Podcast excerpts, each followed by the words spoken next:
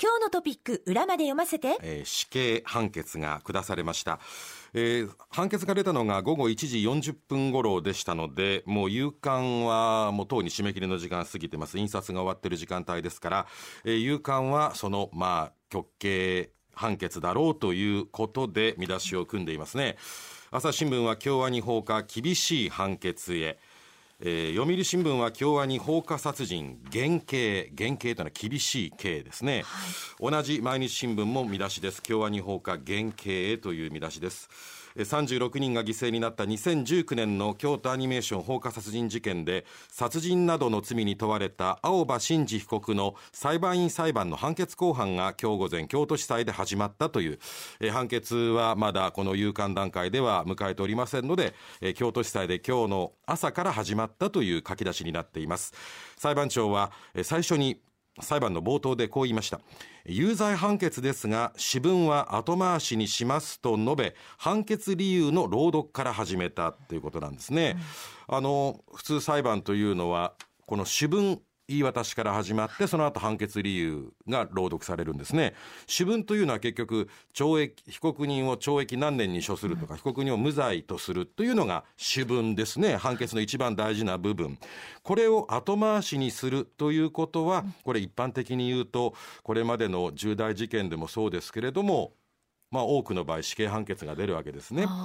つまりその裁判長が判決理由を朗読をするのを被告人に聞かせて被告人を反省させるという要素もあるわけですから、最初に主文被告人を死刑とするって言った場合には自分は死ぬんだと思ったらその後もう反省も何もなく、その判決理由を聞かないっていうことを避けるために、まあ、主文後回しっていうふうに言われるんですけれども、えー、今回裁判長も有罪判決ですがでも言ってるんですね。だから初めにも無罪はないと。主文は後回しにしますと述べたということで各新聞、え厳しい判決へという、えー、見出しに勇敢になっているわけですけれども、えー、最大の争点となったのが刑事責任能力です。心神喪失や心神耗弱ではなかったというふうに、うん、えー、今日裁判長が判決理由の中で言っています、え完全責任能力を認めた形で厳しい刑が予想されるという毎日新聞ですがその通り死刑判決が下されました。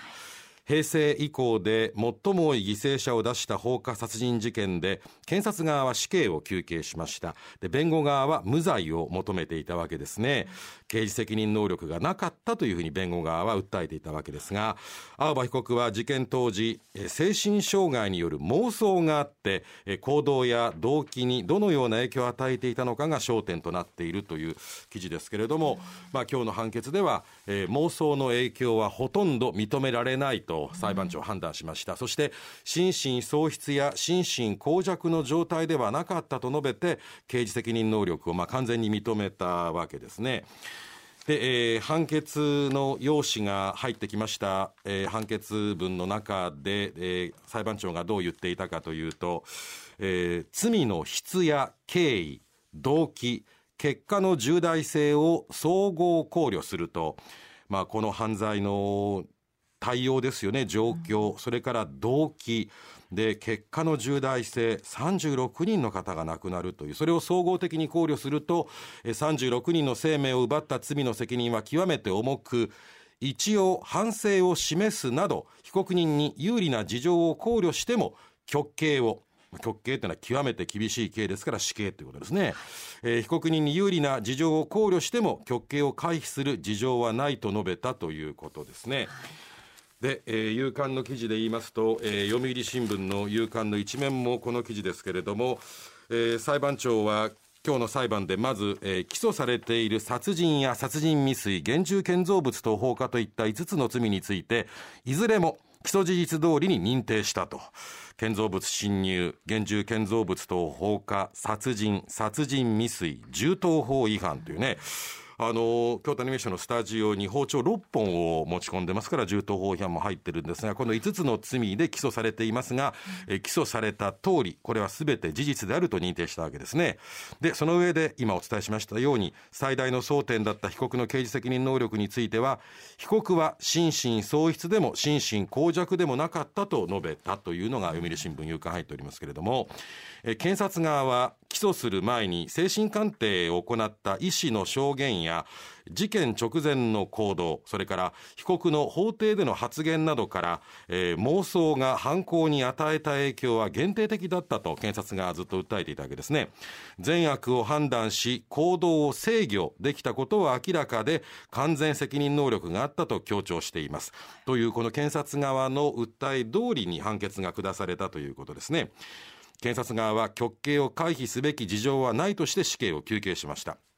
でこの裁判去年の9月5日に初公判始まってるんですけれども、はい、去年12月7日に結審、まあ、裁判が終わるまで、まあ、今日判決が出るまでにこう全ての裁判が終わったのが去年12月7日ですけれども合わせて22回の公判があったんですね、うん、今日が23回目、えー、裁判員裁判なわけですから一般市民から選ばれた裁判員の方がこれだけ本当におぞましい本当にやるせない事件でいろんな証拠物も見なければいけないわけで、大変な中で、えー、裁判員裁判が行われたということが分かりますね。まあ、死刑判決は当然だと思います、あのこれだけの結果の重大性を考えて、弁護側が言っているように、当時は心神喪失状態だから無罪というのは、うんまあ、あくまでも裁判官は法律にのっとって判決を下すわけですけれどもご遺族の感情を考えたりであるとかやっぱり世論がこれだけの事件を起こした人間が無罪で、まあ、社会に出てくることはないと思いますよ。はい、ずっとあの措置入院という状態で社会に出てこないにしても、やっぱり社会の治安を守れるのかこの国はという、うん、そういう思いに国民がなってしまいますからね。その死刑判決は相当だと思います。でこのもう青葉真司被告ともう顔見るのも口で言うのも嫌なくらいね本当にひどいことをした人間だと思います。で彼が言ってる動機一つも理解できません、うんもう何一つだ本当に妄想ですからね。そうですね。自分が出した小説を盗用されたんだみたいなこと言ってるわけでしょ、うん、うん、もうどこもこの事件を起こすことに同情的な部分って一つもないけれどもあのやっぱりこういった事件をもう二度と起こさないようにする、えー、ある一人の人物がこう社会全体を恨んで、うん一気に事件を起こしてこういう放火殺人のようなことをする世の中にしないようにするためにはどうしたらいいかっていうのが今度は社会に問われていることですよね。はい、であの青葉真司被告というのは、まあ、小さい頃に両親が離婚して、父親と兄と妹の4人暮らしになって、非常に生活が困窮をしてで父親からは虐待も受けていてでその経済的な理由で引っ越し余儀なくされてというそういう、まあ、子供の頃相当不幸な人生を歩んでいるわけですね。でも不幸であるとか生活的な苦しさっていうのはもうみんながね大なり小なり感じることであってそれと折り合いをつけながら生きていく。本当に不幸のどん底に至って罪を犯さない人が圧倒的に多いわけですけれども、まあ、この男が長じて大きくなっていく途中に2回犯罪を犯してるんですね、うん、下着泥棒とコンビニ強盗をやってるんです、で下着泥棒の時には執行猶予になってるけど、まあ、コンビニ強盗ですから当然これ服役してるわけですね、はい、でそれからまあ出所してまあ社会構成しようと思ってるんだけれどもまあ、うまくいかなかった人生なんですね。そういう中で自分がどうやって社会の一員として生きようかと思ったら、それがアニメーションであり小説だったというところが、まあ、実際動機になってくるわけですけれども、そこに一つも同情するところはないけれども、人間人生失敗した、まあ何度も失敗してるわけですね、この男は。失敗した人間が社会に戻れるような社会が包摂できるような仕組みというのすごく大変なことだと思います。だけれどもこう失敗した人間をずっとこう社会に取り込まないというあるいは格差社会がこれからどんどん大きくなっていってねあのこの青葉真司は78年生まれで45歳なんですけれどもちょうどこう社会に出る頃に、えー、バブルが崩壊しそれからあのまあ派遣法が改正されてまあ多くの職種で派遣労働者が働けるようになって、つまりまあ、正社員になかなかなれない世代の一員なんですね。これ、あの、ちょうど一昨日の朝日新聞が、えー、この事件、被告の発言を読み解くという特集記事載ってたんですけれども、その被告がどんな生い立ちであれ、やったこの罪は絶対に許すことができないけれども、同じような犯罪の目を心に持ってる人たちが、やっぱり世の中にいるというのは、これから我々がまた別の事件の被害者になる危険性があるわけですよね。そういう中で、それをどうやったら解消できるのかっていう時に、やっぱり格差社会をもうこれ以上広げないであるとか、失敗した人間を社会のレールにもう一度戻す仕組みというのを我々が作ってきたのかどうかっていうところ、その辺が唯一の答えになるのかなと思います。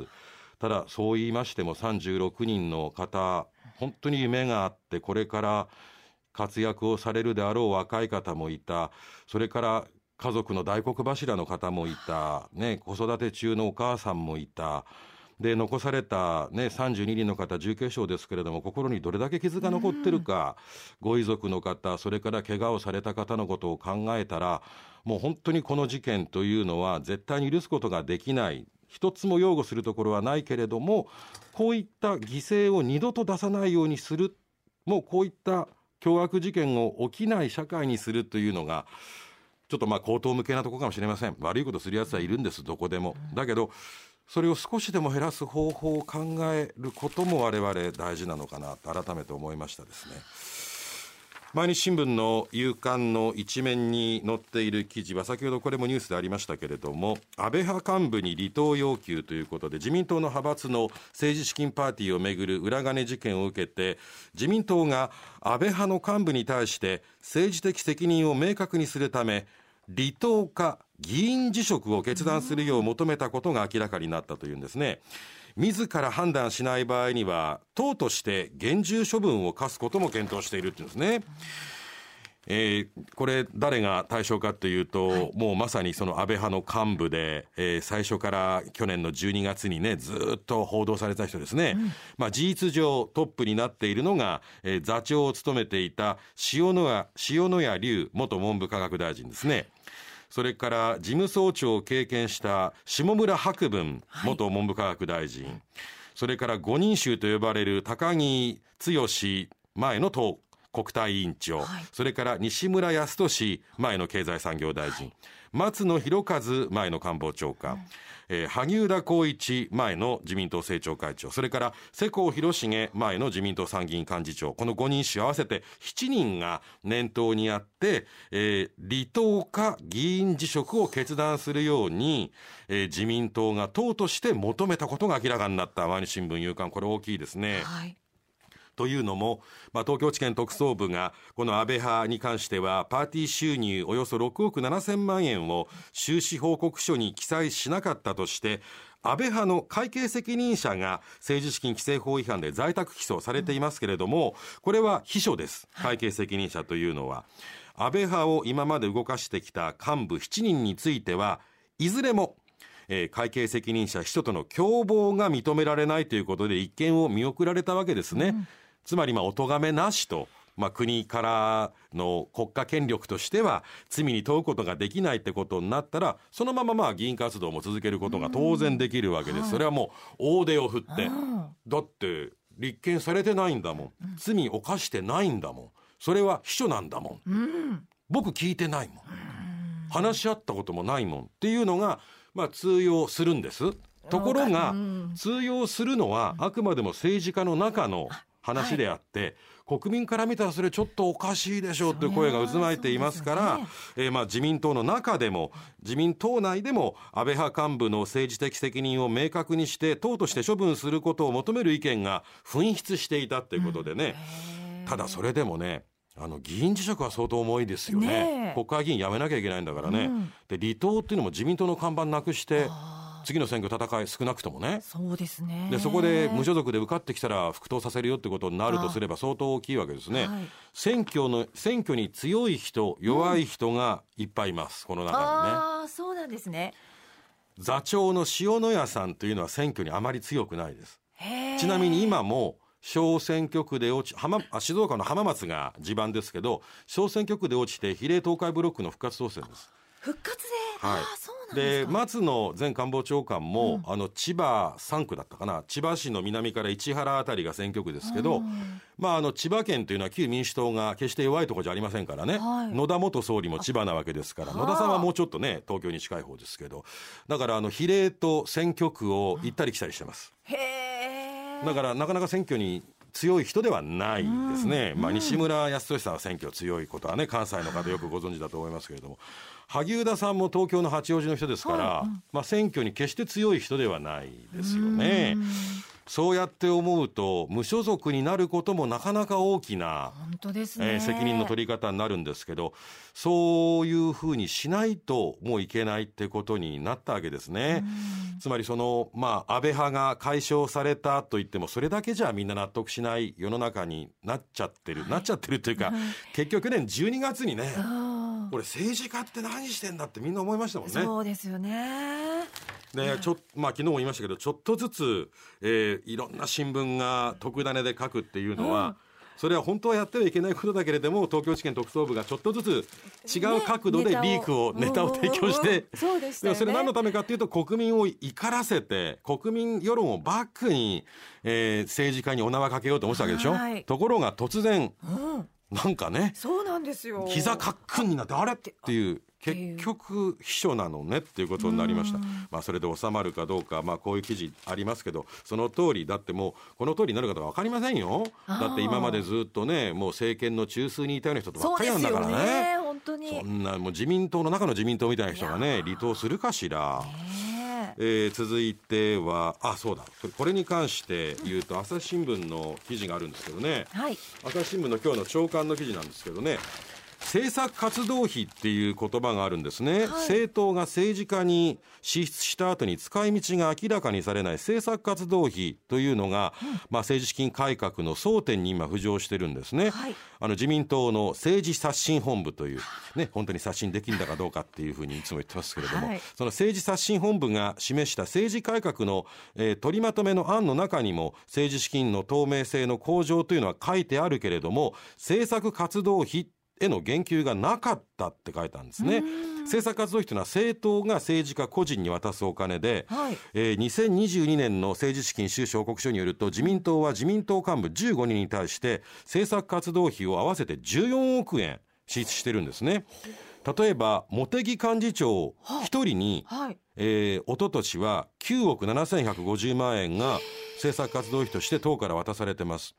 麻生太郎副総裁には6000万円高木国会対策委員長には3470万円など合わせると14億円はでこれ政治資金規正法ではこれまあ収支報告書ですから政党が政治家個人に渡したっていうことで報告書には書いてあるんだけれども、はい政治資金規正法では政治家個人の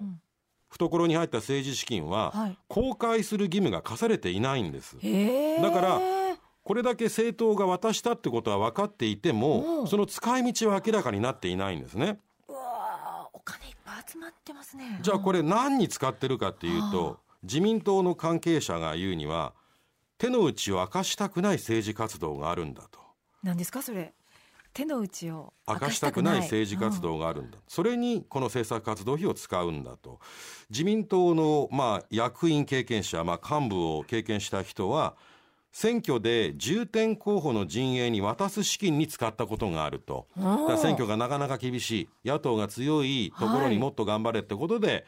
自民党からもらった政策活動費をまあ回したことがあると。あるいは国会対策のために野党議員との会食に充てることもあると話す自民党関係者もいるっていうんですね。でこれ実はその自民党だけやり玉に上がってるんじゃなくて、野党もこの政策活動費という名目で政治家個人にお金を支出してるんですね、国民民主党は新馬和也幹事長に6600万円。日本維新の会は藤田文武幹事長に5057万円、うん。立憲民主党も泉健太代表に5000万円。おととし一人にポンと支給してるんですね。支出してるんですね。でこれは党からお金渡してる時には報告書に載るけどじゃあそれぞれの議員が何に使ったかは国民は全く知る由もないっていうね。でこれに関してははい。与野党ともにうん。この政策活動費を全部オープンにしましょうという議論にはなっていないっていう。そうなんですか。これだけですよ。去年の12月から政治資金パーティーでどんだけ政治家って濡れ手で泡で金稼いでんだって国民が怒り浸透になって本当に大きな大きな怒りの渦になったのに、え泰山明堂ネズミ一匹ってね。はあ。わあ大きな山がゴロゴロ動いてる。えらい音するよ。何が来んの？チュッチュッ。チュッチュッチそういうこと。一匹ネズミ入れて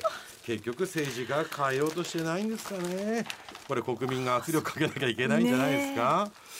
え。ー毎日新聞の夕刊ですけれども、えー毎日新聞の夕刊の中面の記事ですねこれね、あ名神高速ね。ねえ。今も滋賀県から岐阜県にかけて通行止めになっているところがありますが、立ち往生解消ということで、えー各種夕刊載っておりますけれども岐阜県の、えー関ヶ原インターチェンジ付近で名神高速昨日の午前9時頃から続いていた立ち往生19時間ぶりに、えー今日未明午前4時に全て解消したという一時最大770台が滞ったままになってたっていうんですよね。えー昨日この番組にもメールを寄せていただきましてね姫路のトラックドライバーの方がね全然車動かない。それはねもう名神と思えないような、もう東北か北海道のような一面の銀世界で輪立ちすらできてない。その段階で6時間動いてないとおっしゃってましたけれども結局はい。19時間これ普通だったらこれ予防的に通行止めとかねできたらよかったんですけれどもどうもその予防的に通行止めにする基準よりも降雪予想が下回っていたっていうことでねそのまま通行させたってことなんでしょうけれどまあそれだけ想像していないドカ雪だったんでしょうね。でも本当あのプロのドライバーの方も大変な思いされたと思います。やっぱりこうこういうことがある時のために毛布だとかね、はい。簡易トイレとか持っとかなきゃいけないなと思うと同時に、えーこういうところをね長い時間辛抱して物流は支えられてるんだな。本当にドライバーの皆さんありがとうございます。ということでもうお疲れ様ご苦労様でございました。近藤夏子です。しぶといなあ ABC ラジオの夜な夜な水曜日が期間限定で復活した ABC ポッドキャストの夜な水リターンズ。しぶといわまだ続くねんって。しぶといやろ？毎週水曜夜9時配信やって。北村新平も出てるん